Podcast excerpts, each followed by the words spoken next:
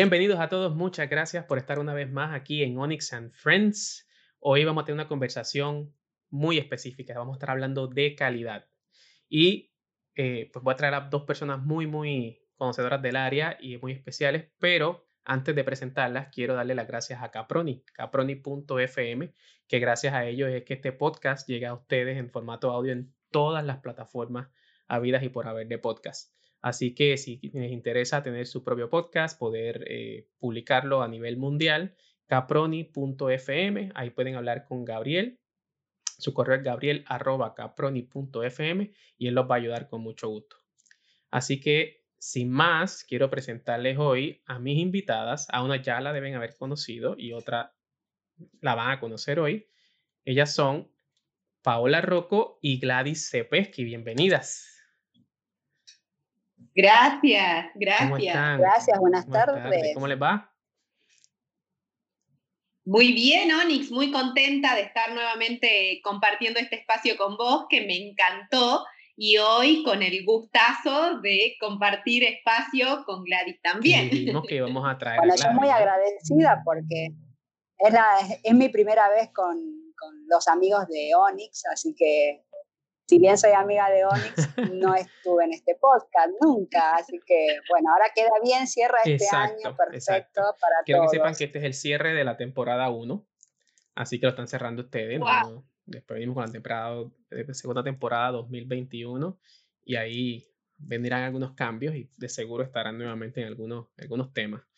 Eh, para los, que no, para los que no escucharon, por la razón que sea, y si no lo han escuchado, tienen que ir, el podcast con Paola Paola Rocco, experta en calidad, obviamente amiga mía, igual que Gladys, pero quiero que Paola deje un pequeñito, te presentes a la gente.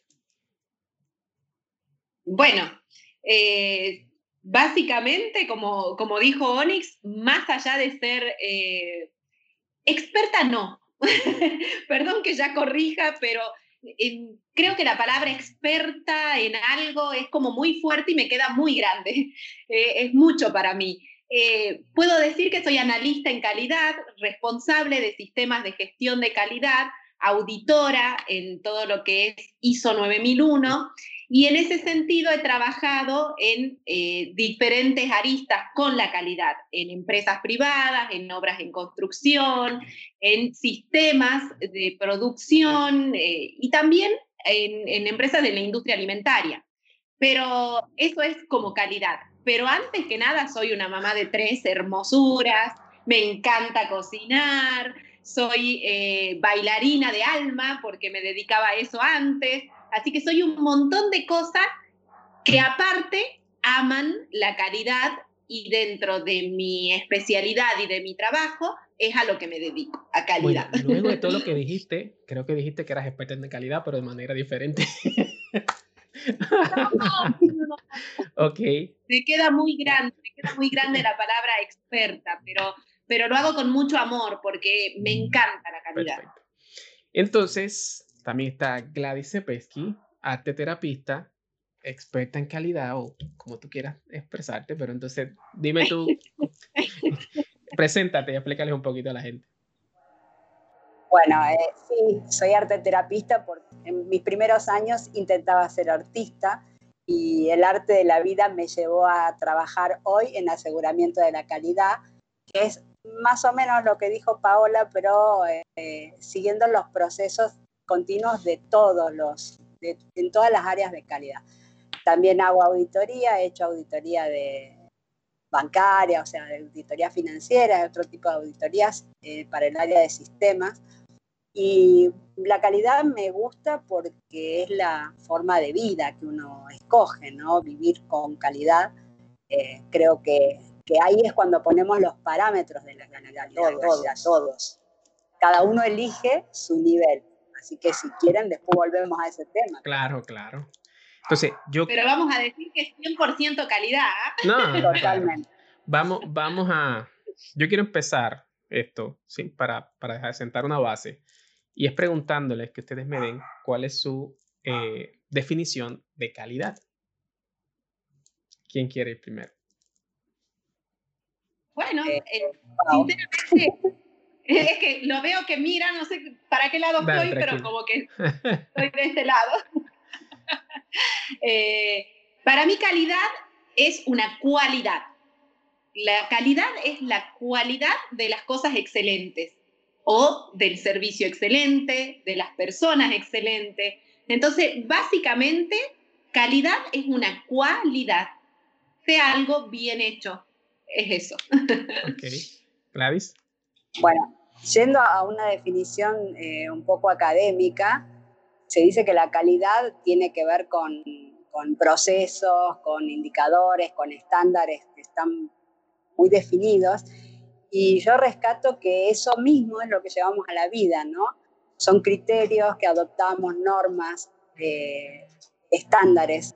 Cada uno tiene los propios, ¿no? Pero si esto mismo lo llevamos a las empresas, nos solucionan la vida. Entonces, el trabajar con calidad no solamente ayuda a la empresa a organizarse y a mantener buenos estándares, o sea, los estándares más altos para eh, que el cliente esté conforme, sino que a nosotros nos ayuda a estandarizar nuestra vida y a ordenarnos. Eh, es un proceso que no es tan complejo porque en algunas cosas lo hacemos casi sin darnos cuenta, ¿no? Claro. Eh, y esto, yo voy a decir algo, pero esto ya ha sido controversia entre nosotros. Desde el punto de vista de calidad y de proyecto, yo lo simplifico como que calidad es la percepción. La percepción del que lo recibe y dice si eso está a los estándares o los niveles que, que, él, que él o ella desea. Y yo me río porque me, cuando, lo, cuando hablo de estas cosas me acuerdo, yo creo que Gladys no estaba en esa reunión, yo estaba en una reunión con Paola. Y le hice esa pregunta, entonces si Paola sacó ese cuento, y yo le dije a Paola, ¿qué es calidad? ¿no? Porque yo, le dije, ¿qué calidad es percepción? Claro, y, y Paola me miró así como que, está bien Sí, como que te quiero comer. Exacto, está bien loco. Y yo le digo, claro, entonces yo le digo, mira, ella tenía su iPhone casi nuevo en las manos de aquel momento, hace como cuatro, tres, cuatro años, no recuerdo. Y yo cargaba un, un celular marca Alcatel que me había dado la empresa para la que trabajaba. Muy buena.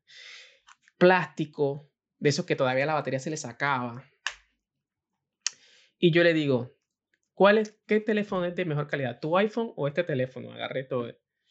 Y ella me dice, ¿sabes? Como que estás tonto, ¿no? Mi iPhone. Y yo así, tu iPhone puede hacer esto. Y tiré el celular en la oficina y lo dejé caer, que había alfombra en el piso, pero lo dejé caer. El celular cayó en tres partes, obviamente, la batería, la tapa y el celular.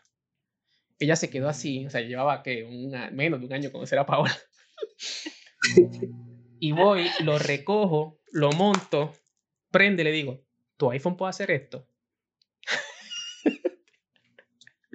y obviamente, Paola, así como, bueno. que, o sea, eh, eh, y claro, definitivamente, o sea, si yo me pregunto a mí que si quiero un teléfono de calidad, voy a decir que un iPhone sobre el Alcatel de 20 dólares, aquel que me habían dado para que poco uno podía, no chatear, no tiene que hablar y... Pero bueno, pero también es la percepción de... Bueno, esto, que, vos decís, Onyx, es muy importante porque se habla mucho en procesos de la, de, la, de la calidad percibida. Y el propósito de la percepción es informarnos sobre las propiedades del entorno, que es lo que es importante para nuestra supervivencia. En tu caso, tu supervivencia estaba en ese móvil que aunque se caía y se despedazaba, vos lo volvías a armar y funcionaba. Entonces, por eso es, no es tan fácil hablar de un estándar de calidad si no está escrito y consensuado. Es importante que, que, tengamos en cuenta ese tipo de cosas cuando vamos a implementar calidad o cuando vamos a hacer la recopilación de datos para generar los procesos. Ya tenemos que tener bien claro qué es lo que espera el cliente, en este caso, en el, bueno, en diferentes casos va a ser diferente la, lo que espera el cliente, porque es lo más que podemos acercarnos a la percepción. Correcto. O sea, no podemos saber íntimamente qué es lo que espera, pero por lo menos que verbalice qué es lo mejor que espera para que cuando reciba el producto o servicio lo deje conforme, que en, definitiva es, es el, el, objetivo final de la calidad. Es darle cumplimiento a esos parámetros, que en definitiva lo plantea, eh, como bien dijo Gladys, o el cliente, o el proyecto, o la empresa. Calidad ya de por sí lo que nos marca es que hay buen desempeño. ¿sí? el, llegar a niveles de calidad, previo a eso ya marcamos un buen desempeño, porque para llegar a la calidad tenemos que pasar por todos esos pasos que, dijo Gladys recién, poder tener eh, esto de parametrizar qué es lo que yo pretendo, de hasta dónde quiero llegar, qué quiero de mi producto. Lo que pasó con tu celular, pero quizás iPhone, no sé, no, no, la verdad que estoy diciendo mal, quizás, y vamos a decir para no decir la marca, este, no tenga dentro de sus parámetros el tema golpes como si lo tenga otra marca, pero te garantiza calidad en eh, conectividad, en tecnología, en, qué sé yo, en diseño. Eh, un parámetro de calidad puede ser el diseño. Un parámetro de calidad puede ser recibir el producto de mi, eh, de, mi proveedor, que yo tenga un alcance de calidad solamente en recepción de productos, por ejemplo, y no termine con todo el proceso hasta el final. Pero siempre, siempre el foco va a estar puesto en el cliente. Eso, eso es el ABC, digamos. No, y estoy, lo claro. Yo traigo esta, esta anécdota porque fue una manera jocosa que, que se me ocurrió en aquel momento, una locura que se me ocurrió para, para apuntar mi punto y para generar la discusión, y la traje ahora porque me acordé. Eh, y es eso, o sea, la idea también es que tiene que entender que al final es lo que tú dices, es lo que el cliente espera. Y, es, y el truco está en cómo gestionar los, los procesos y procedimientos para que se llegue a eso esperado.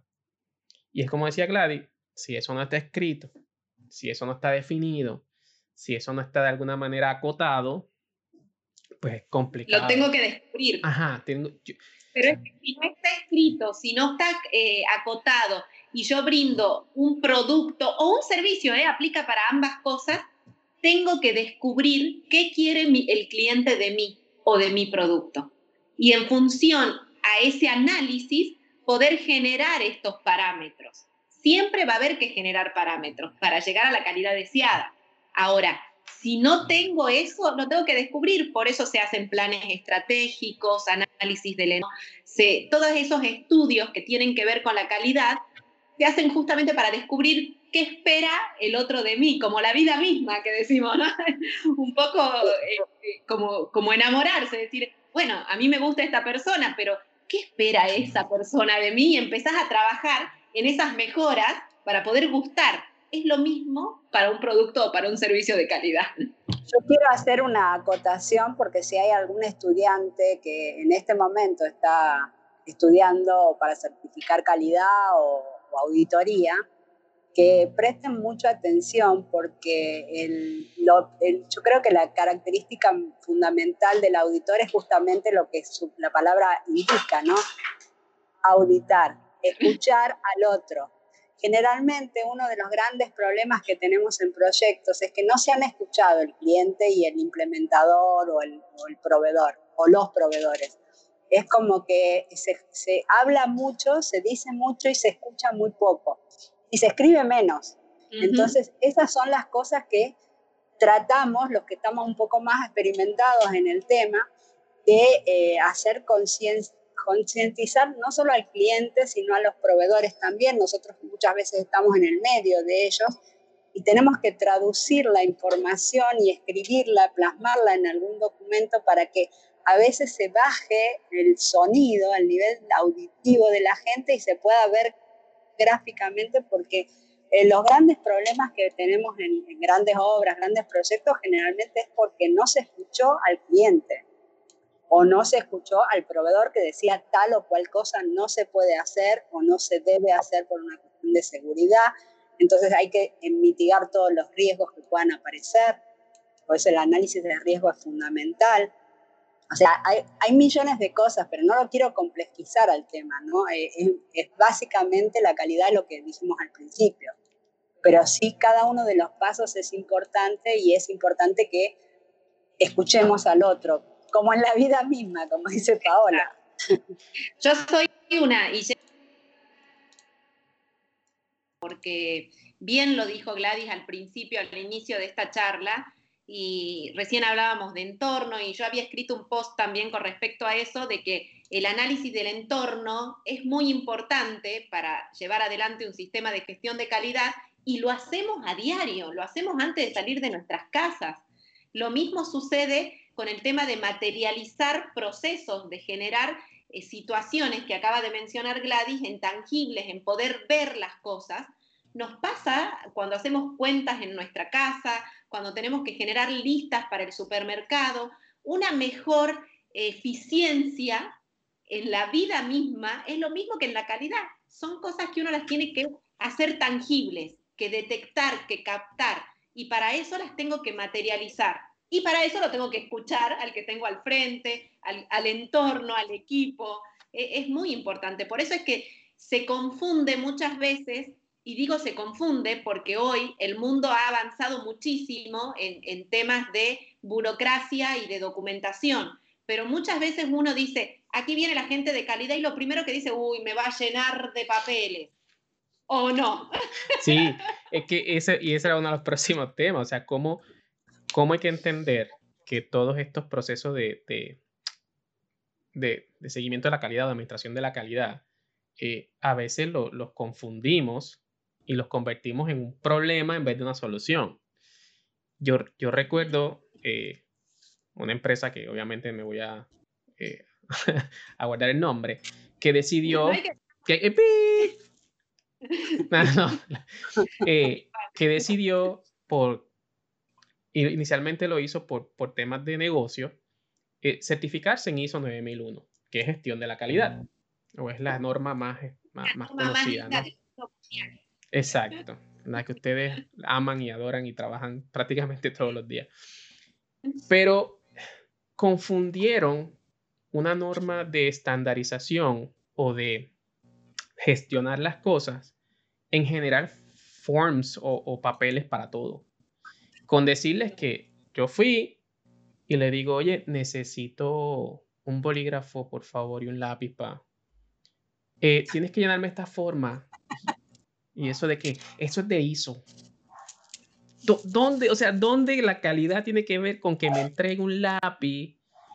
O, o, sea, eso, eso, es un tema de, de manejo de, de, de, los insumos, pues no sé, de stock y no tiene nada que ver con eh, calidad. Lo que pienso es que tal vez el, se, hace abuso, como vos decís, de, las normas para poder organizar sectores que tal vez ni siquiera están certificados o que ni siquiera están en proceso de certificación. Entonces no pasó nunca una auditoría que dijera, no, esto es innecesario, esto es innecesario, esto sí, esto es importante, esto es trascendente, esto se, se cualifica, esto se cuantifica. O sea, siempre tiene que haber alguien más arriba que revise las normas o, los procedimientos, o lo que sea, los criterios, los, indicadores, los estándares, no, no, son algo monárquico que viene la gente de calidad y lo, implanta así, todo el mundo lo tiene que seguir, ¿no? Eso se discute, se consensúa, se ve si los costos, son importantes los costos en la calidad, porque si a vos te hacen perder medio día de trabajo de un ingeniero que vale 300 o 400 dólares, para, para, darle un par de viromes o de lapiceras, eh, imagínate que realmente la calidad en ese sentido está fallando. Hay un proceso que no funciona, que nos pasa a todos cuando vamos al banco. O sea, ¿cuántas veces perdemos horas muy valiosas de nuestra vida que sabemos que además de costo, dinero, son irrecuperables porque el tiempo es nuestro mayor valor? Y, lo perdemos porque alguien escribió mal un proceso o porque alguien no controló que ese proceso estuviese bien, que fuera efectivo, que fuera eficaz. O sea, no es escribir normas por escribir ni para cualquier cosa. No, y, parece lógico y simple, pero en realidad nos topamos. Se trastoca. Sí, pero tiene mucho que ver y eso a mí me encanta eh, con, con la parte que me toca de eh, poder contribuir desde nuestro lugar, desde la experiencia, desde, desde ya tener un poco más de, mm, de, conocimiento y muchas ganas de contribuir con esto de que la calidad la hacemos las personas, ¿no? somos personas las que trabajamos y las que generamos esos formularios hasta para un bolígrafo. Eh, no es necesario, eh, realmente complejizarlo nos lleva a un lugar que no se puede sostener tampoco en el tiempo. Y como bien decía Gladys, busquémosle que realmente sea lo que se va a usar, el alcance de las cosas, hasta dónde voy, hasta dónde llego, y siempre con la mejora continua en la cabeza. O sea, calidad siempre dice, la premisa es la mejora continua. Si vos empezás armando registros, procesos y cosas gigantes, nunca vas a llegar a poder corregir, a poder mejorar, porque estás envuelto en una mentira que no le va a servir a la organización y por ende vos no le vas a servir a la organización. Y esto es un mensaje de corazón para todos los colegas de caridad que a veces creen que se empoderan porque generan registros con números y códigos y cosas para que venga otro y no lo sepa hacer, para generar esta cuestión de dependencia de que si no lo hago yo, no hay calidad. Error, señoras y señores. La gente, las empresas, el cliente, la mejora se va a dar cuando yo no estoy y las cosas funcionan perfecto. Ahí, ahí tenemos trabajo de calidad, procesos de calidad, una organización que funciona aceitada porque todos la pueden cumplir con ganas. ¿Mm? Eso es un, arma de doble filo. ¿eh? Es que yo siento que muchas veces nos enfocamos en los papeles, en las formas, en los, como te dicen, hacer los numeritos, en hacerlo que detallado, entonces complicado, pero no creamos una cultura, no pensamos en el uso real y lo queremos meter a todo. O sea, ¿qué tiene, el ejemplo que di, ¿qué tiene que ver? O sea, eh, un lápiz o entregar un lápiz con calidad. Y de seguro, cuando íbamos a hacer la revisión o, el check al año, a los seis meses, al tiempo que dijeran que iban a hacer una revisión de cómo iban los procesos, el del lápiz y el papel estaba llenito pero el de la entrega de documentos, el de la recepción de, de, de, equipo, el de la... Nada estaba. Y estaban haciendo todo última hora y llenando la última hora, inventando un número. Entonces, en vez de crear una cultura en pro de, un proceso de calidad, de que todos, todos somos responsables en la calidad, todos los niveles, eh, en vez de crear ese, ambiente, lo que se crea es como una apatía, se crea un, un odio. Ahí viene no, y a la norma, a la norma, yo escucho el hizo, ¿qué hizo? 9000, ¿qué es eso? No, es, un, es una porquería, eso lo que es papeles y papeles. y entonces, ¿qué pasa? Eso es lo que llega a la gerencia, a la alta gerencia, que, que se desentiende, ¿no? Porque simplemente, y en estos casos, como comentaba, que lo hacen por, por un movimiento de negocio, porque el mercado lo está pidiendo. Eh, hace que eso se, se vuelva una locura. Es que, es que tiene altos beneficios a, nivel eh, posicionarte competitivamente, competitivamente. Obviamente que la gerencia dice, esto a mí me da competitividad, pero no me involucro. Ahí también está la cintura política y también está el recurso humano de calidad. Por eso hay que capacitarse. La gente de calidad aprender, tiene que capacitarse, porque no tenés que hablar solamente de procesos o llevar adelante métricas y muchos papeles. Tienes que tratar de contagiar a que los gerentes que no tienen dos minutos de tiempo puedan hacer su pedacito. Y no exigirle que hagan un montón, hagan su pedacito. Yo quería hacer una acotación con respecto a eso, es hacer un poquito y hacer un poquito cada día o cada mediodía, o sea, involucrar la calidad, la forma de manejo de la, de la, oficina, de la empresa, de la obra, de lo que sea, pero eh, que sea una actividad casi que pase desapercibida, que se haga un hábito, como el hecho de limpiar el escritorio cuando me voy del trabajo, dejarlo ordenado, o sea, eso lo hago un día, mm, hago el segundo día, al séptimo día y como dicen en terapia, a los 21 días, el cerebro ya se acostumbró y no lo puede dejar de hacer. Entonces, cuando nosotros vamos adoptando las normas de calidad o estas pequeñas actividades que si las dividimos en los sectores que involucrados son mínimas, realmente no es mucha carga para nadie. Pero si cada uno hace un poquitito cada día, cuando llega el momento de la recertificación o cuando llega una inspección o lo que sea, no tenemos apuro no tenemos que estar corriendo, porque hacemos así, sacamos los documentos, porque ya los creamos en el momento que había que crearlos. No estamos llenándolos con números ridículos ni estamos inventando informes. Por eso lo importante de esto es hacerlo a diario. O sea, y si, es y si es posible hasta, hasta tener revisiones así de compañeros. sea, el tema de, de, poder compartir, antes, bueno, ahora ya no podemos compartir tanto en oficinas, pero cuando podíamos compartir una oficina y teníamos los escritorios unos pegados a otros, que un compañero te deje algo desordenado o sucio debajo, del, al lado, era como decir, está como atentando contra las buenas prácticas del uso de la oficina, las bueno, no sé si vamos a hablar hoy. Voy a, llamar, voy, a, voy a llamar a alguien que te hizo eso, que yo lo conozco.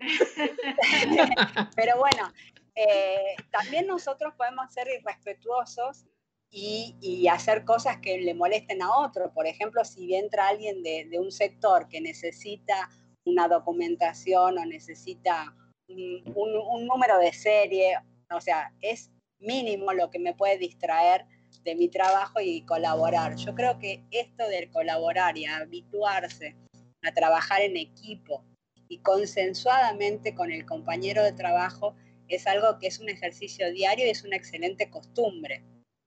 Porque después todo lo llevamos a casa también, ¿no? Cuando aprendemos a convivir con la norma, aprendemos a convivir con la casa, con la familia, con nosotros mismos sea, ah. tal, tal, vez lo estoy haciendo muy filosófico, pero es como lo vivimos con Paola, por lo menos. Están enamoradas del nuevo sí, no, En eso hay una energía la calidad que es la vida misma, ¿no? Pero es tal cual. Aparte, nunca, no puedo llegar a entender cuando generan esta calidad solamente burocrática, porque cada proceso y cada área tiene que ver con equipos de trabajo que hacen cosas la verdad no es admiración, es como algo, me, provoca algo raro el que sabe todo. O sea, que el responsable de calidad haya hecho esa persona los procesos de producción, los procesos de compra, el, análisis del entorno, que la, sola persona de calidad también haya hecho el plan estratégico, que es, algo que es, un, un, erudito, porque sabe de todo imposible. El escuchar es la premisa, que es lo que dijo Gladys, y cada zapatero a su zapato. Si tengo que hacer un procedimiento eh, que tiene que ver con compras, voy al departamento de compras, señoras y señores. Me siento con la persona, contame, decime la verdad, la, realidad. No, no entorpezcamos el proceso. Es que yo creo que eso, eso es un un tema general de lo que es administración de lo que sea. O sea, administración de proyectos, administración de gente, uno tiene que escuchar a la gente. Yo no sé por qué mm, tenemos una idea de que el, de que el, ¿cómo es? De que el jefe es el que manda y lo que él o ella diga es lo que es. Y no, o sea, la realidad es que esto es un trabajo en equipo y hay que trabajar de esa manera. Y yo no, yo no puedo ejecutar un proyecto si yo no voy en el caso de calidad, donde, donde el equipo como ustedes, y decirle, señores, cuál es el proceso y qué ustedes necesitan y cómo lo vamos a hacer. De igual manera, y con ustedes, o ir a, a donde los ingenieros y preguntarle cómo es el cuento, qué necesitan y cómo lo quieren hacer y por qué.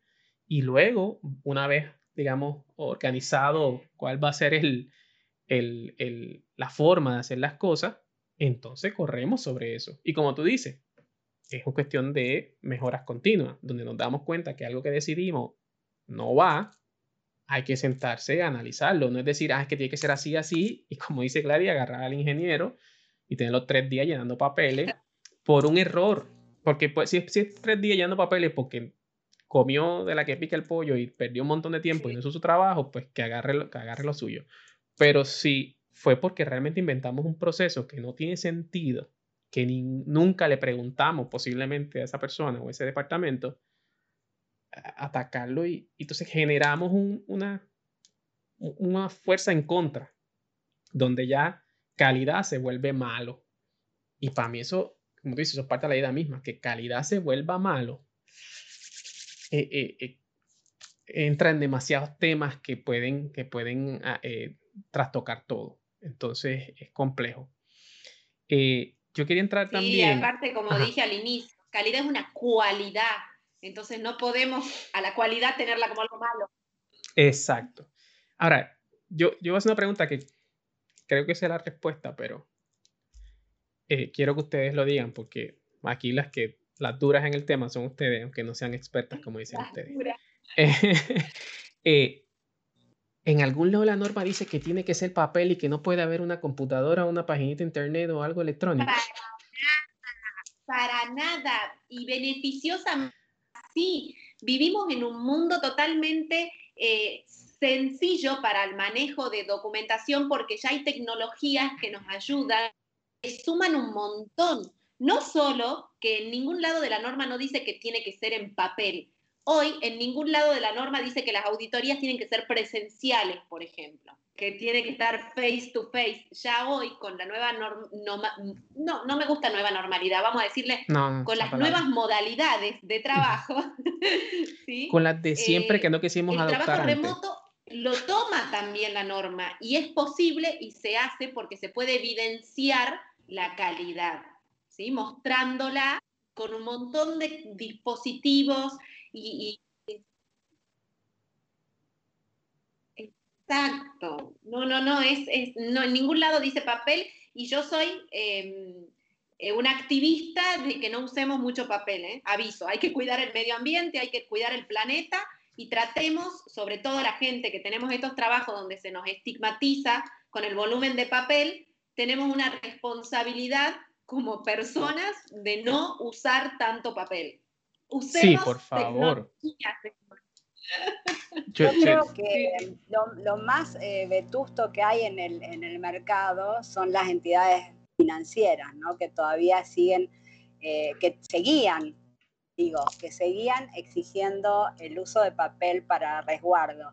Gracias a estos nuevos tiempos y ya desde hace algunos años en Sudamérica, bueno, en Argentina precisamente, hace fácilmente 10 años, las normas generales de control interno de las entidades financieras ya no se exigía esa, ese caudal de documentación en papel, con, el respaldo digital estaba bien, entonces por ahí nos asombra cuando vamos a trabajar a otros países de América que todavía se guarde tanto papel o se exijan tantas copias es, eh, como dice Paola, nosotros sabemos que nuestro planeta no necesita más basura de la que tiene y tampoco necesitamos quemar más árboles ni nada. Y bueno, con toda esta cuestión digital que tenemos y tanto resguardo que hay, porque el tema del papel antes era como un respaldo, necesito el respaldo, la firma, que por una vez que lo escaneé o que yo tengo la firma digital ya autorizada y legislada en casi todos los países,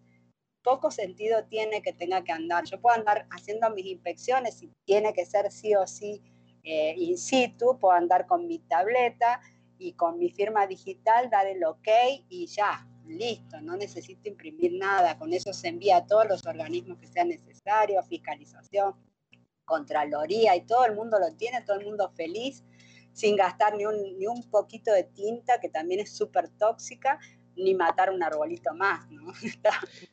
Pero entonces explícame por qué la... Ha sido muy buena tu pregunta porque la gente sigue pensando que si no entiendo. está no vale y, no, no es Exacto, no entiendo. y, el problema es que, y me ha pasado, que uno dice, no, o sea, no, eh, necesito tal form, aquí lo tengo, eh, lo tengo escaneado. No, necesito el original. Uy, se mojó, no sé, o sea, no sé dónde está. Hay un, hay un, un edificio completo de archivo, hay un cuarto que no se puede ni entrar porque hemos puesto tantos papeles. O sea, y, y te lo escaneado que ya usamos papel y lo escaneamos. No te estoy hablando de que, o sea, porque obligaron al tema. Son digital ya. No, pero vos imaginate que cualquier documentación que te puedan requerir, en, tanto en un aeropuerto, en una entidad, en una administradora, generalmente son documentos que ya fueron digitalizados de alguna forma cuando te emitieron el pasaporte, cuando te emitieron la cédula, eso quedó en una base de datos y está guardada. Con tu solo número, con un QR, deberían saber que sos quien decís que sos y que tenés tal certificado médico y que, o sea, es ridículo hoy en día seguir pensando en que si no tenés el papel impreso, que de hecho hoy está pasando mucho, que lo están pidiendo, ah, no, si no me trae el no sé, certificado de PP de pesca eh, impreso no sirve. No, no es así. Ya no, o sea, tenemos que empezar a exigir como usuarios también que, se, que estos beneficios que nos da la tecnología nos, nos alcancen también y no que queden en, para los programas de TEC nada más. Y también lo voy a decir, Onix, eh, que recién eh, hablábamos de esta burocracia, ¿no? No solo ayuda para el volumen de documentación y todos los beneficios que estamos comentando con Gladys, que tienen que ver también con un poco de responsabilidad, ¿no? Responsabilidad con, con el medio ambiente y, el respaldo, todo, por donde lo miremos, es beneficioso usar la tecnología para la gestión documental. Ahora, también usemos la tecnología para la gestión y gestionemos la calidad como proyecto, ¿sí? con todo lo que es eh, lo que hay que generar, las mejoras que hay que, realizar, y usando la tecnología como un apoyo para que nos pueda dar con correlativos, con codificaciones, con el respaldo, con el manejo de la documentación, con, el, con, con los alertas de tareas, esto que decíamos, ¿no? Trabajar en equipo y ver que si necesito que mi ingeniero que está en el campo, en medio de, si hablamos de un aeropuerto, está en la pista probando un micro switch y tiene que hacerlo lo tengo, lo tengo ese caso, lo tengo. Y le pido que me llene un formulario, usemos la tecnología para que esa alerta le llegue a un teléfono y que ahí mismo diga, esto cambialo, esto ponelo, y no molestemos con la burocracia, porque no tiene sentido, no tiene ningún sentido aparte ya hace muchos años, como bien dijo Gladys, pero estamos en el 2020, señoras y señores. No podemos seguir viviendo como en la época de los cavernícolas, porque la calidad evolucionó junto con los estándares. La 9001 no es la 9001-2008, la, la, 2015 ya se está evaluando, que eso también es algo que yo no veo las horas de ver qué va a pasar con eso, pero ya hay cambios significativos en el estándar ya se habla de liderazgo, no estamos hablando de que tenés la persona con el mando diciéndote, hacelo vos, porque no, estamos hablando de liderazgo, se hablan de riesgos, hablamos de eh, las personas involucradas, hay un montón de cambios positivos que tienen que ver con cómo se mueve el mundo. Entonces, si todo está escrito en un estándar, si el mundo se va, ¿por qué yo me quiero quedar o ir para el otro lado? No tiene ningún sentido. Realmente eh, la tecnología es un apoyo genial y invito a todos a que nos sumemos a esta era tecnológica para nuestras implementaciones y nuestros sistemas de calidad. Esto me trae a la mente la alegría que tuve yo cuando salió el primer software hace varios años ya, tengo poco de años para contarlo, cuando salió el primer software de eh, seguimiento de, de documentos, cuando apareció el primer versionador, que para nosotros era un karma versionar los documentos porque uno va todo el tiempo actualizando los procedimientos, procesos, va cambiando indicadores, va generando nuevos criterios y todo eso en la norma se va eh, almacenando con un número superior para poder después hacer el seguimiento. Y eso se hacía todo a mano. O sea, era, me equivoqué en un numeral y bueno, lo mandé a una versión anterior. En cambio, cuando apareció, apareció ese software era algo maravilloso. El problema que tenemos siempre al final en los países subdesarrollados es que las empresas eh, no quieren asumir el costo de esta tecnología.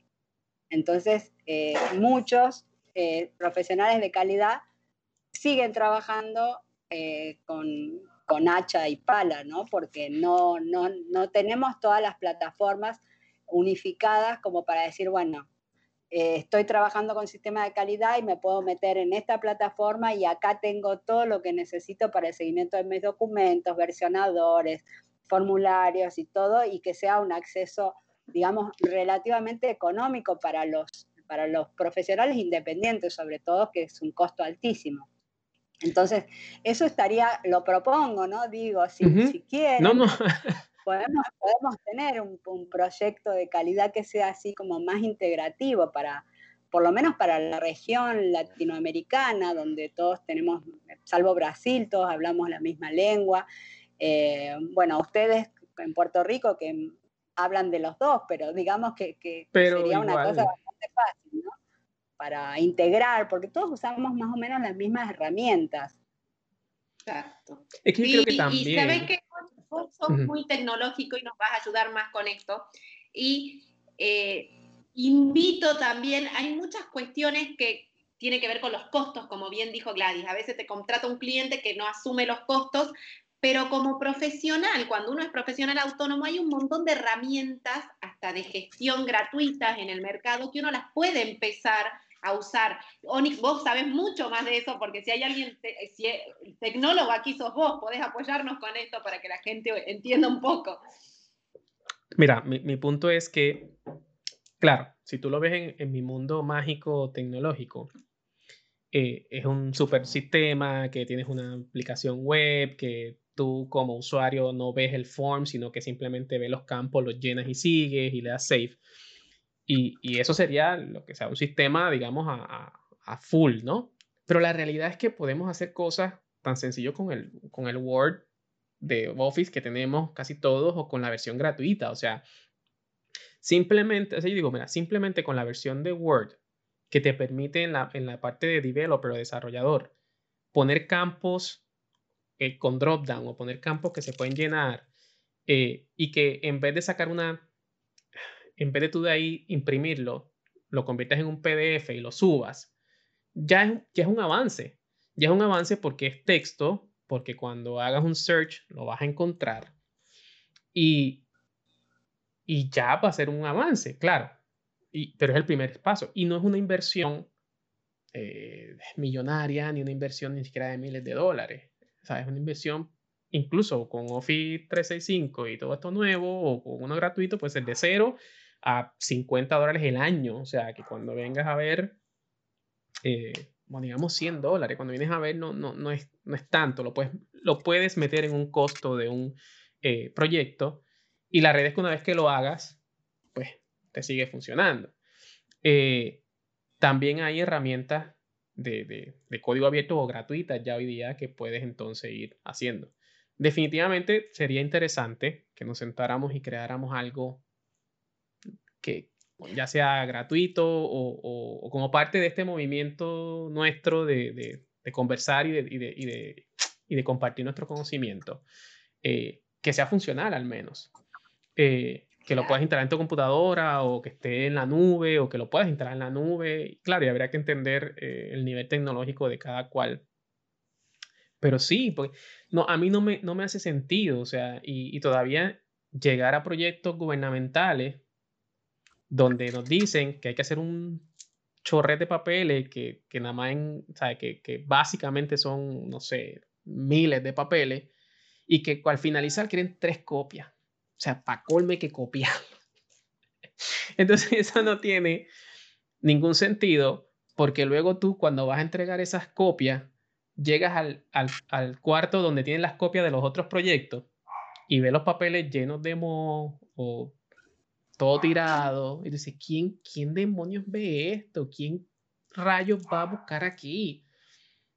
Si te entrego, pues está bien, dime, pídeme, pídeme un CD, pues un CD ya está old fashion, pero pídeme un CD, pídeme un DVD, pídeme 10. Y los repartes por las oficinas de todos los jefes y quedan en las gavetas. Posiblemente alguien lo va a leer más y lo va a encontrar más rápido lo que, lo que está buscando en el momento que en el papel. Entonces, yo entiendo que hay que dar un seguimiento. Obviamente trabajamos, nosotros trabajamos en, un proyecto que fue muy, eh, estaba muy claro el detalle de calidad. Eh, no entren en los otros detalles, por favor. Este, pero estaba muy claro. Y, el paso en ese proyecto tocado eh, en el, a ver, en un corto plazo de cinco años, ponerles participar de otros proyectos donde igual también piden papel y el volumen de papel también es grande. no, no, pero sí. gubernamental no pasa, pero sigue pasando. Por eso tenemos mucha responsabilidad como profesionales en contagiar esto, ¿no? En, claro. no pasa nada, lo hagamos mejor. Exacto, ¿no? Y, y, la conciencia en general del cero papel. Estoy hablando que hace, no sé, esta conciencia no es de hoy, ni, ni me la inventé yo. O sea, yo tengo 14, eh, ¿qué?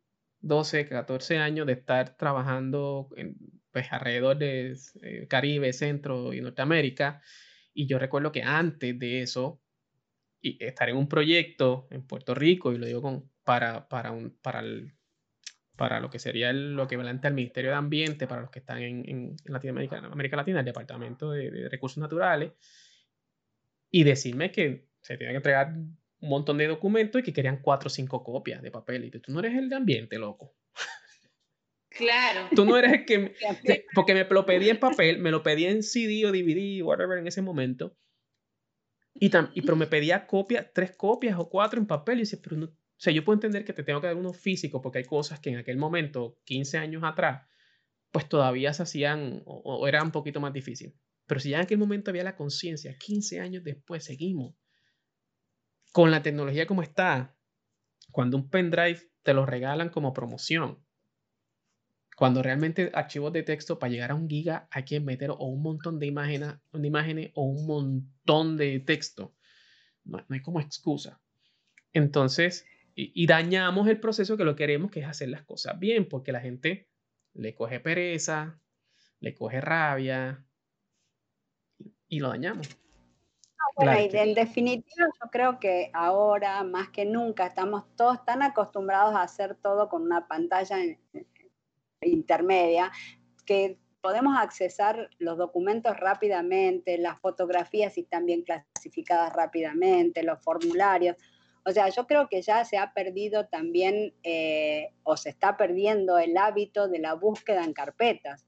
Yo no sé si a un chico de 15 años hoy o de 18 años lo sentás con una pila de papel y le decís, búscame esto si lo va a encontrar. Es decir, no, y el Google, ¿dónde está? O sea, la, estamos evolucionando en un hermoso camino, que es el, el camino digital, y estamos evolucionando en cuanto a la colaboración, a esto de de que ya las cosas no son mías solas, sino que estamos acostumbrándonos a compartir y Paola es una gran compartidora de cosas. O sea, todo lo que conseguimos gratis o que se puede hacer con poco, como las plataformas estas para administrar los equipos de trabajo, para hacer gestión. Bueno, el NetMeeting y todo lo que vos hablabas de, de los documentos de Google, hay un montón de cosas, de herramientas casi sin costo, o con un costo bajísimo, que está bueno que uno lo comparte también con sus compañeros de trabajo y nadie se va a quedar con nada. Esto del código abierto es maravilloso. Yo creo que la, eh, la, la humanidad está evolucionando para bien. Obviamente estamos en un proceso intermedio y estamos luchando con los dinosaurios todavía que se aferran a darle de comer a los roedores, pero pero, hay toda una, una, evolución humana que ya no quiere más eso y que preferimos darle de comer bytes a las computadoras y como vos decís, hoy un, un USB de 32 gigas lo llevas colgando del llavero y te llevas la información no de una empresa. Celular tiene 128, 128 gigas en un celular, o sea, eh, eh, es una locura. La capacidad no, es como que todavía hay mucha gente que no tomó en cuenta el volumen de información que manejamos eh, en tan poquito espacio. Y esto se va a reducir más todavía, ¿no? Cuando empecemos con la cosa cuántica, ya, bueno. y ya eso está corriendo, podemos hacer para otro, programa, pero yo lo he publicado, o sea, ya, ya Amazon tiene servicio de computadora cuántica que es por invitación y demás, pero existe, o sea, eso no, no, es un cuento, o sea, es cómo se manejan las cosas. Eh, en vez de ceros y unos, pues le añadimos más dimensiones y obviamente tenemos más espacio. En vez de, llenar así, ahora podemos llenar así, así, así y así. Y bueno, y, en todas y ya se convierte obviamente en un espacio, es mucho más productivo. Pero yo recuerdo, ¿qué año sería? 2002, 2003, mi primer pendrive. Recuerdo era como este tamaño. Gris, plástico, grueso. Lo cargaba con orgullo en la universidad, guindando aquí en el pecho como si fuera un, como si fuera un rosario. como si fuera un rosario. Eh, para que lo vieran, ¿no? Porque eso era parte del... Obvio. Yo recuerdo era, como de... Era un, innovador. Como de 128 megas. Porque yo recuerdo que, que, alguien me preguntó eso qué es, y yo le esto es un pendrive. Y, y aquí caben como 100 floppy. O sea, ya tiré, como dicen aquí, la cédula, la cédula al piso, ¿no? Este, y hoy día, un, un micro SD, tengo uno por ahí, que es obviamente ínfima parte de lo que fue ese pendrive, tiene, no sé, 128 gigas, 64. Y cuesta, y a qué momento aquello me costó como 50 dólares hace 20, 10 y pico de años. Y ahora eso cuesta 15 dólares. O sea, 10 dólares en especial. Mira, ahí tú tienes uno, ¿ves? Hay muestra, hay muestra. Por ahí tengo varias, pero no sé. De la cámara de fotos, 64, y antes andábamos con el rollo de fotos. no saco más fotos porque se me acaba el rollo. Esto, esto es una viejera. ¿Cuánto tiene este? ¿Qué tal? Lo saqué de un. Creo que 500 gigas. 500 gigas. Tu, tu SD tiene. ¿Cuántos SD caben aquí? No me, no me. O sea, entonces, no puedo entender cómo algo tan importante como la calidad, algo que queremos poder darle un seguimiento fácil, que queremos que la gente se enganche, no, no, no le ponemos esto, un poquito de tecnología para hacerlo fácil, sino que lo complicamos. Y, y, la gente tiene que, y yo lo quiero, pues, tocando de vuelta a la, a la, a la calidad más profunda y, y, la calidad dentro de la administración de proyectos, es eso, importante, definir, como tú dices, si no está definido porque en, lo, en los términos y condiciones del proyecto no están, definir con el cliente qué es lo que espera. Escribirlo no estoy hablando en papel, escribirlo, o sea, dejarlo escrito, no necesariamente tiene que ser un papel con eso. Que sea tangible, que, esté en algún lado para que se y mejorar, nada más. Y, y poder darle, de alguna manera, seguimiento para asegurar que eso se dé. Yo, yo creo que, que, lo más fácil posiblemente es explicarlo con, con, con, ingeniería civil, ¿no? Porque es lo, como lo más básico, la construcción, ¿no? Para que... para, de ahí surge calidad total, ¿eh? te aviso. Sí, sí, sí, no. La administración de proyectos, el tema de calidad viene muy amarrado a, a las obras civiles, porque de ahí fue que la, la, sociedad creció, ¿no? Entonces, ahí era donde lo más importante tiene que ver con vida. Porque un edificio mal hecho puede ser. Entonces, tan sencillo como saber que para que el cemento tenga la capacidad tiene que haber una cantidad de agua eh, equivalente sobre la cantidad de, del hormigón y de, la, y, de los agregados, y que eso tiene que tener un proceso, y que tiene que haberse vertido de una manera, y que tienes que haber revisado que en el tal punto esté. O sea, tan sencillo como que apuntar cuánta agua le eché y cuánto no sé qué, luego que, que tomé un pedacito y lo guardé, y luego lo probé. Y ya sé si lo que puse allá, que ahora no puedo ir a medir qué tanto eh, aguanta, con este pedacito que tengo aquí, pues puedo probar que es así. Y para eso no necesito 18 papeles y 32 firmas. Necesito algo donde yo diga, prueba 1, eh, se revisaron así, sí, sí, sí, ya. Se guardó, sí, y cuando lo revisé, ¿cuánto dio? Punto. Así mismo con lo que sea, o sea, donde es un poquito, la calidad un poquito compleja, siento yo, es en la parte de software. Este, pero, pero aún así e, es manejable, o sea, es cuestión de poner los parámetros. Y ahí Gladys creo que tiene más... En el caso de software, eh, ahí es donde tengo bastante más experiencia. Eh, si bien no es que sea más complicado, sino que tenés que estar todo el tiempo presente, no es algo que vos podés ir y hacer una inspección de vez en cuando, sino que, que tenés que estar desde el momento que se plantean los objetivos, que debería ser siempre así, ¿no? Eh, y tenés procesos como, bueno, el uso eficiente de los recursos, la definición del alcance, el mínimo riesgo, eh, alto nivel de satisfacción, todo eso lo tenés que ir probando todo el tiempo en todos los procesos. La definición y la, y la difusión de los protocolos tiene que ser muy precisa después la evaluación y la difusión de las evidencias. Yo tengo que estar haciendo pruebas prácticamente durante todo el proceso, desde la creación de un campo hasta la salida de un, de un procedimiento o de un, de un, formulario impreso o en pantalla. Después tengo la, la parte de comunicación, que es súper importante, porque tengo que, que, trabajar en equipo y avisarle si alguien no está haciendo las cosas correctamente, tengo que ser un buen nexo de comunicación, tengo que aplicar mejoras, lo que se detecte tengo que irlo solucionando y después hacer el seguimiento o monitoreo. Y eso, eso ya uno lo tiene incorporado, ¿no? Cuando hace software, pero después hasta esto aplica también a una obra civil.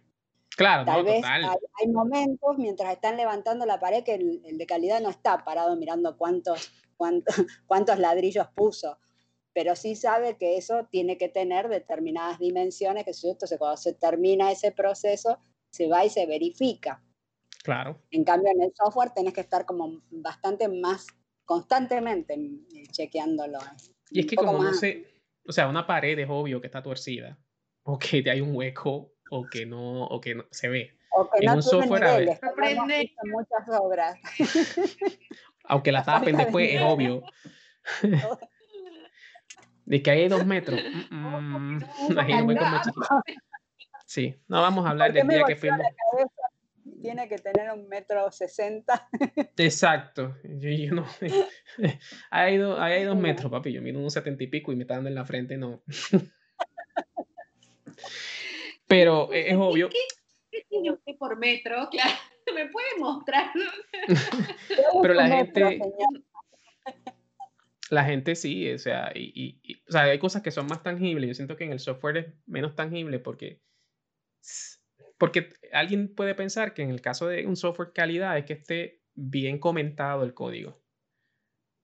Pero tú lo usas y tú lo, pero, pero para mí puede ser parte de calidad que esté bien comentado el código. Pero alguien dice, no, a mí lo que me interesa es que funcione. Y, y puede estar cero comentado y funcionar nítido lo que pasa es que tú estás viendo la, idea de que el día que tengas que hacer una mejora, por la razón que sea, puedas ir y hacerlo, porque si ya la persona que lo hizo no está, o simplemente pasaron muchos años y ni se acuerda lo que hizo, porque eso pasa. Pero y no documentó. el programador se fue, o sea, eso nos ha pasado mil veces con sistemas transaccionales, en donde se maneja dinero, donde se manejan datos personales. El, programador se fue, no, no se murió, se fue de vacaciones.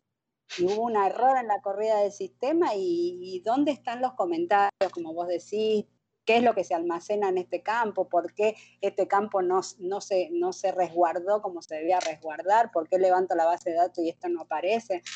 O sea, en, el caso de sistemas es fundamental línea por línea el trabajo, por eso digo, es, bastante más intenso porque las definiciones de los sistemas se hacen muy exhaustivamente y después están en continua revisión, línea por línea. O sea, no solamente tiene que dejar cliente al, cliente contento a la entrega del software, sino que tiene que dejar a toda la cadena de, de clientes internos y a todos los que trabajaron en el proceso.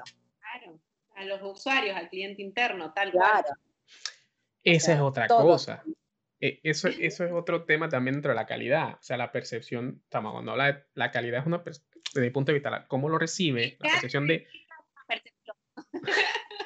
cómo lo recibe o cómo lo percibe eh, lo, lo, entregado, todos los interesados, no solo, no solo el cliente directamente, porque hablemos de una casa primero.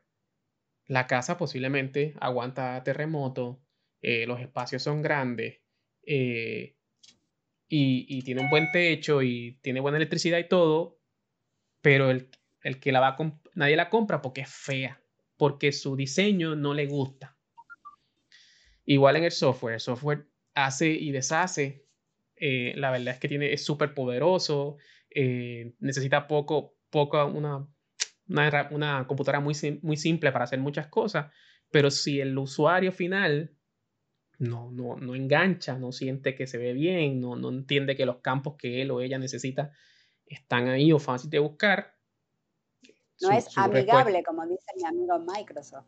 Exacto. Me encanta la palabra amigable. Eh, lo, tú estás claro que tú te gastaste, no sé, vamos a decir un número cualquiera, 100 mil dólares, vamos a decir 200 mil dólares en la casa y 200 mil en el software y te estamos diciendo que las dos cosas son una porquería. Pero tú en temas de procesos y de gestión de la calidad la gestionaste bien para ti. O para lo que es. No, no, no abriste a todos los interesados y no entendiste en el caso del software al usuario final, no solo al, al owner o al vendedor, y en el caso de la casa, al quien la iba a comprar, sino al, al, al, que de alguna manera ideó que era lo que necesitaba y era que fuera fuerte. Pero tenía que venderla y gastó 200 mil dólares en ambos. obviamente tiene que venderlo por 300, 400 mil dólares, por decir un número cualquiera. Y los que no saben de software, tranquilo, hay software más barato y más caro. Este, eh, eh, y, no, y, no, y no va a tener salida. Entonces, depende quién, quién esté, porque no solamente, no solamente en estos negocios hay un socio, tú como creador o como el de calidad, es decir, no hiciste tu trabajo y no es cierto. La verdad que lo hiciste y posiblemente eso era lo que tenían y lo que te dijeron, pero había que, pues, ahí es donde hay que cuidar si tal vez acotar, hey, yo creo. Y a lo mejor no es de, y, yo creo que en el caso de proyectos, eso no es de ustedes como, como, el, como el brazo de calidad simple. Es en mi caso, que trabajo más que en la parte de la administración del proyecto, asegurarme que ustedes tengan el acceso a toda esa gente para que puedan extraer cuál es, qué es lo que están esperando. Es que ahí es donde se pone en juego la parte del compromiso. Eh, cuando vos lo mencionas así, mencionas como que el responsable de calidad, o sea, no estamos hablando de la calidad, sino que el responsable de calidad no ve algunos puntos, pero debería, pero el que tiene que allanar el, territorio viene desde la administración. Es lo que hablábamos al inicio, el compromiso tiene que darse. Yo quiero aclarar, el responsable de la gestión, porque el responsable de la calidad somos todos. Sí, sí, sí, no, pero el responsable mm. siempre, eh, es lo que tú eres, un PM, ¿sí? el, project manager es el responsable para con el cliente y es el responsable de hacer que todos los actores se involucren. Con ese PM tiene que venir la calidad, la producción, todo. De, PM mejor vas a vos que yo, pero, pero se trata de eso. Pero esa responsabilidad, ese compromiso con la calidad hace que las otras personas también sean parte y se involucren. Nada sucede con actores aislados, ni como PM de proyecto, ni como responsable de calidad, ni como responsable de producción, ni como eh, experiencia con comunidad o satisfacción del cliente. Siempre todos tienen que trabajar en equipo, dar un buen servicio de project manager como para aprender un servicio de calidad. No hay manera, no existe un producto o una obra o un servicio donde no se trabaje aunadamente. La calidad es transversal a todo. La calidad toca desde el entorno externo a la satisfacción del cliente. Y para eso tiene que pasar por todas las partes y, tiene que tener las manos que la vayan sosteniendo, las manos, esta, esta como cadena ¿no? de, de actores, por decir de alguna manera. Por eso es que pasa lo mismo cuando las empresas implementan sistemas de gestión de calidad y, dicen, pero no está comprometido el, el, CEO o la persona que te contrata. Bueno, lo mismo pasa en obra. Porque se cree que la calidad es eh, una cuestión que hay que hacerla para posicionarse competitivamente, de cualquier manera, o porque me lo pide el Estado. Viste que para poder licitar tenés que tener sistema de gestión de calidad, eso para nosotras es genial, pero cuando estamos adentro hay que hacer docencia y hay que involucrar. Y muchas veces piensan que... Quiero, hacer un comentario, pero cerrar Onix el tema de Pau porque yo quiero comentar No, yo lo que quiero decir es que para la gente... Doña Rosa, como dicen en Argentina. La gente, la gente piensa, así como dice Paola, que para cumplir, y si yo le pago tanto a fulano o a fulana, que está certificado en eso, ya. Y se le olvida que no es fulano, o sea, fulano es el orquestador de esa parte, o sea, es quien conoce, quien va a ayudar, pero es un trabajo a lo largo, como dice Paula, de toda la organización, de toda la organización, incluyendo al CEO, al presidente, a la junta de whatever y al conserje y al seguridad. Y proyectos a materiales. No nos olvidemos que un punto muy importante en proyectos de obra en construcción, en, proyectos de ingeniería, tiene que ver con la gestión de materiales. Entonces, imagínate como decir, pero ¿qué tiene? Sí, yo tengo que saber de dónde vienen mis materiales, mis proveedores, y todo eso va a decir, sí, pero está el almacenista. Trabaja con calidad también, trabajamos juntos. Entonces, todos, todos, no dejamos a nadie. Eh, voy a hacer mi, comentario de, universidad, como yo le decía a mis chicos, eh, a mis alumnos. Eh, el 90% de las personas que yo conozco o que son cercanas me han dicho que su mamá es la mejor que cocina, cocina la sopa mejor que nadie o, o alguna especialidad de la mamá. Resulta que esta familia a la que hago referencia puede tener 7, 8 hijos, pero mamá que era la responsable de la cocina, eh, en ese momento, en ese horario, ella se ocupaba de que la verdura fuese de la mejor calidad. Ella iba al mercado y la elegía o mandaba a los chicos, pero verificaba que eso existiera con los parámetros que ella había puesto. Estoy sacando el puesto a Paola que cocina fabuloso, ¿no?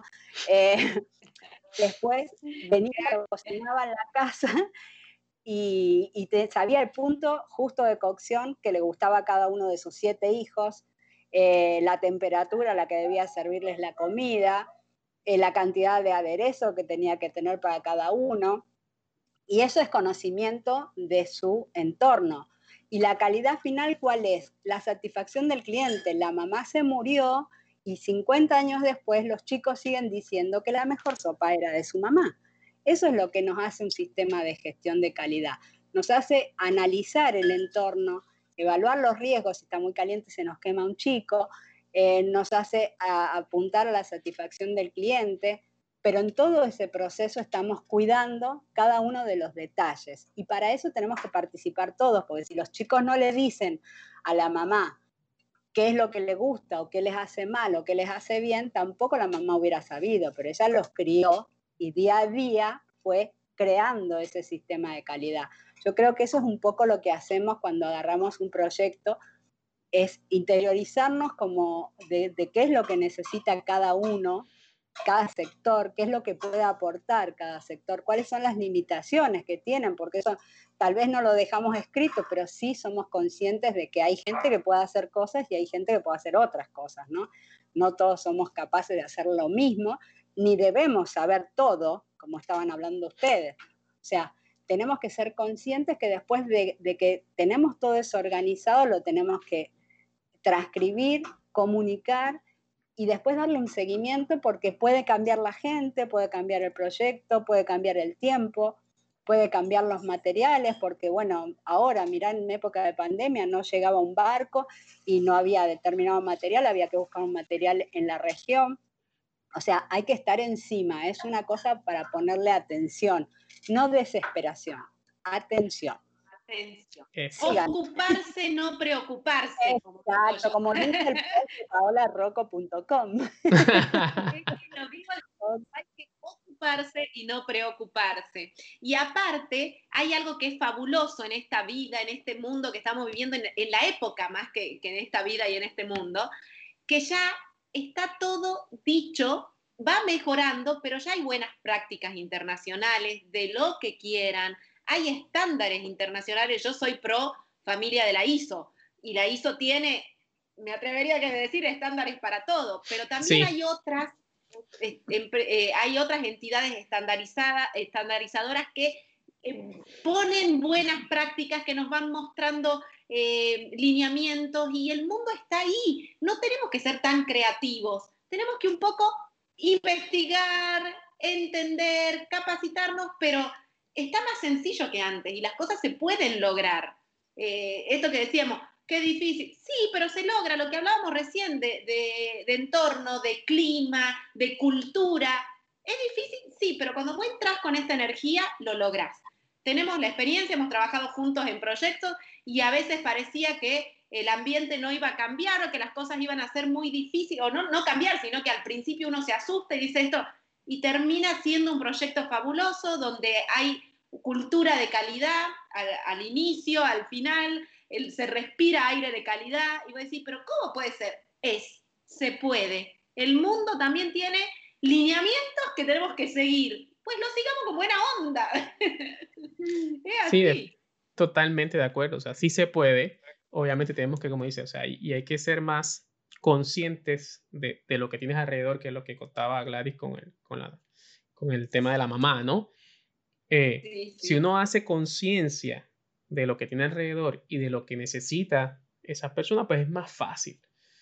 Y obviamente, en el momento que necesitamos organizarnos, si cuando ya lo procesamos, pues podemos, digamos, hacerlo. Si la mamá hubiera dejado escrito a alguien al que le gustaba la cocina de los hijos, qué era lo que hacía y qué era lo que velaba, posiblemente alguno de ellos hubiera llegado a estar muy cerca de, de, de lograr algo similar a la mamá. Y digo muy cerca porque en el caso de la mamá yo creo que eso nadie va a decir que lo va a lograr, pero en el caso de cosas más tangibles, como una construcción, como un software, como cualquier tipo de proyecto, sí se puede lograr, sí se puede lograr, o por lo menos puedes medirlo y saber cómo vas a ir mejorando. Entonces, yo creo que... Vas a lo que vas trabajar también. Exacto. Con Gladys nos pasa, y esto lo cuento así a modo eh, off the record, pero muy gracioso, que muchas veces tenemos parámetros que los discutimos, pero que se termina acordando que igual queden esos parámetros y ya vemos la desgracia. ya, anticipamos y decimos que, bueno, esperemos, esto va a pasar, se va a romper, vamos a tener que hacer la mejora, vamos a tener que mejorar y a partir de ahí vamos a volver. Pero hasta a veces te toca dejar que se rompan las cosas para poder empezar esta energía de que se vaya a mejorar. Y nos pasó, ¿no, Gladys? Decimos, esto... Yo, yo viví parte de eso, o sea, y es eso, es que a veces, y eso es un tema de manejo, y eso a veces es un manejo de, un tema de manejo de, de personal o manejo de la gente, que es a veces cuando, hey, tú sabes que lo que te está pidiendo el cliente no tiene sentido, que no va por ahí, que se está empeñando en algo que es complejo. Déjalo él mismo o ella misma al final va a, va a decirlo, ¿no? Va a decir, oye, esto nunca. Ya, chévere. Y, y saber qué peleas, qué, qué, batallas pelear y cuáles no.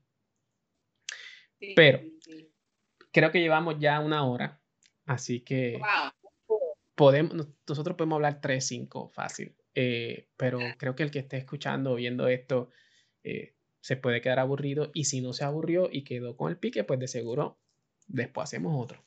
Eh, que ojalá el próximo, si se nos da, sea en vivo para asegurar, pues obviamente, una interacción diferente para asegurar que cualquier situación que pasó de, de, tecnología sea menor. Y, y, ojalá sea, no sé, maybe en Puerto Rico, maybe en Salta, o no sé, o, o, aquí en Panamá, en algún lugar nice, no sé, donde nos lleve la vida. Tal cual. la vida nos sorprenda. ¿Cómo, cómo, Gladys? Que la vida nos sorprenda. Hay que dejar, Ups. Ahí se cortó Gladys. Creo que algo pasó. Sí. no, lo que decía que ya Una de las cosas que ayuda. Ahí volvió. Gladys, te estás cortando. Ahí está.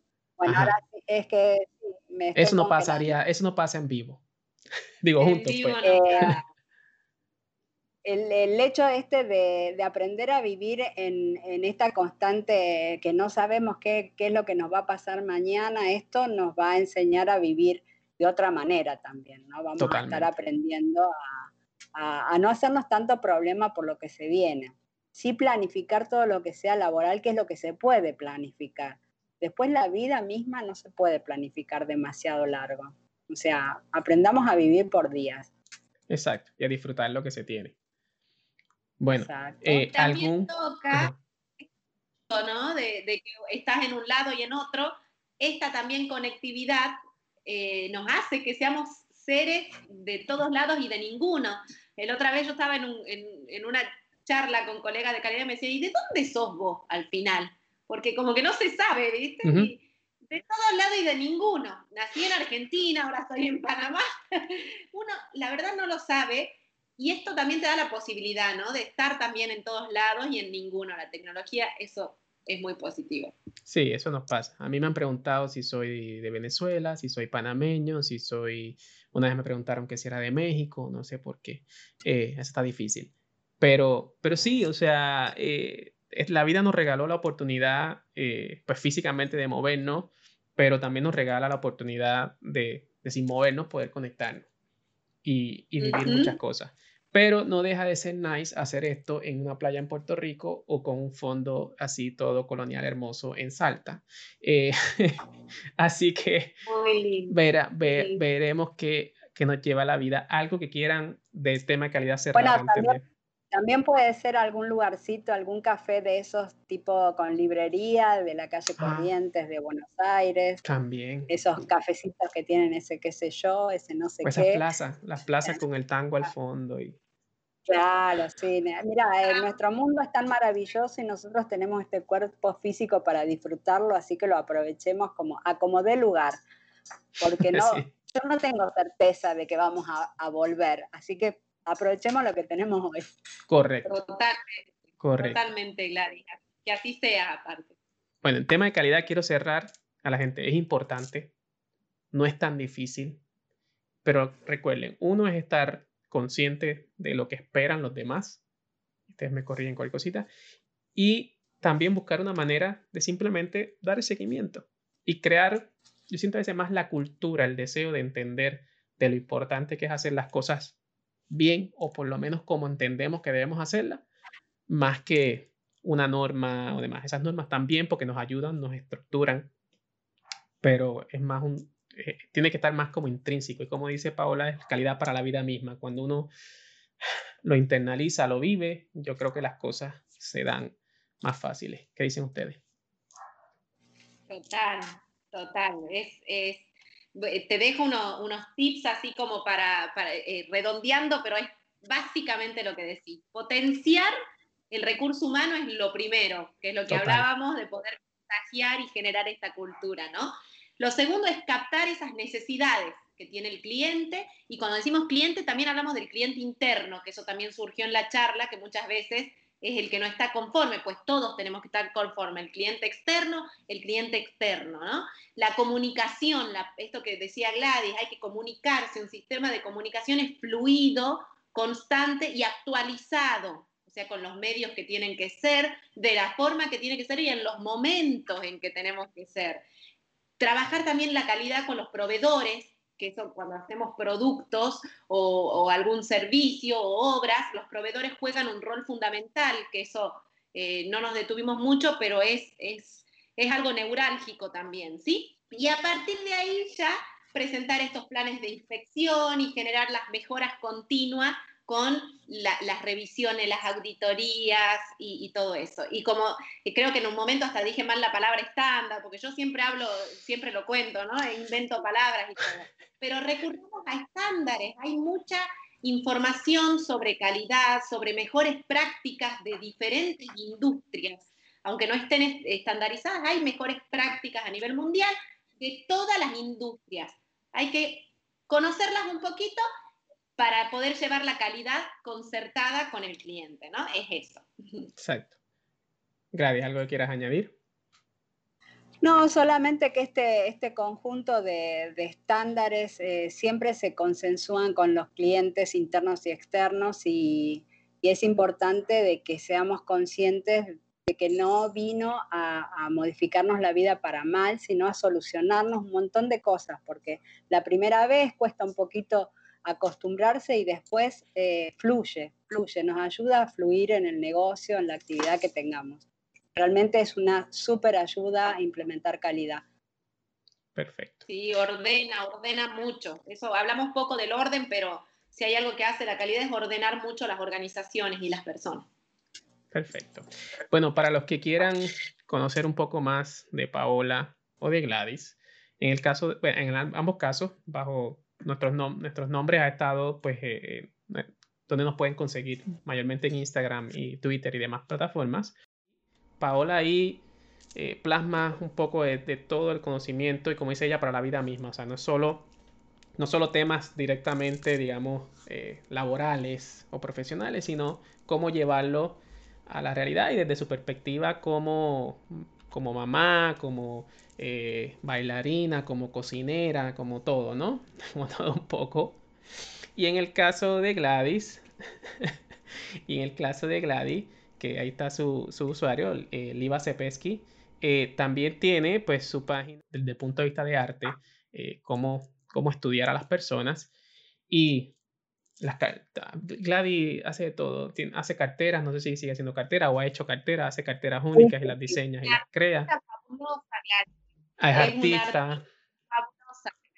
Este, y creo que lo digo hago porque. carteras, hago esculturas y hago terapia. Exacto. No, y lo digo porque cuando. Exacto, todo va alrededor del arte.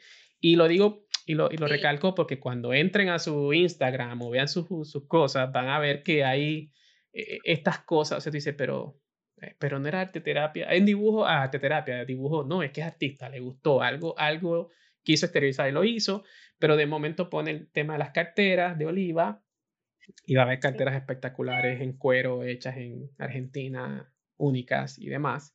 Así que tiene muchas oportunidades. Yo me siento halagado por tenerlos a ustedes aquí, orgulloso de ser eh, pues su amigo y, y, haber trabajado en conjunto, gente con tantos talentos combinados. O sea, creo que eso es algo que nos une mucho a hacer muchas cosas. Así que esto ya lleva un ratito, para que el que nos esté escuchando no se aburra, pues queremos vamos a dejarlos aquí. Eh, algo final para despedirse. Bueno, yo quería darles las gracias por habernos escuchado tanto rato y, quedar abierto a cualquier consulta. Como eh, también pueden entrar en mi LinkedIn o también pueden entrar en mi Twitter y es más o menos lo mismo porque somos polímatas todos nosotros. Así, Así que estamos, estamos recibiendo consultas de todo tipo. Exacto. Muchas gracias. Muchas gracias, muchas gracias a todos, sobre todo a ustedes, a todo el mundo, pero sobre todo a ustedes porque son personas que me enseñan muchísimo y admiro a nivel profesional y humano, que, que si no hay calidad humana, no hay calidad en nada, así que aquí muy feliz de tenerlos cerca de mi vida como calidad humana eh, en mi entorno. Así que gracias y gracias a todos los que escuchan. Perfecto, entonces nos vemos en la próxima. Chicas, de seguro van a haber muchas más, así que nos cuidan. Chao, chao. chao. Thank you.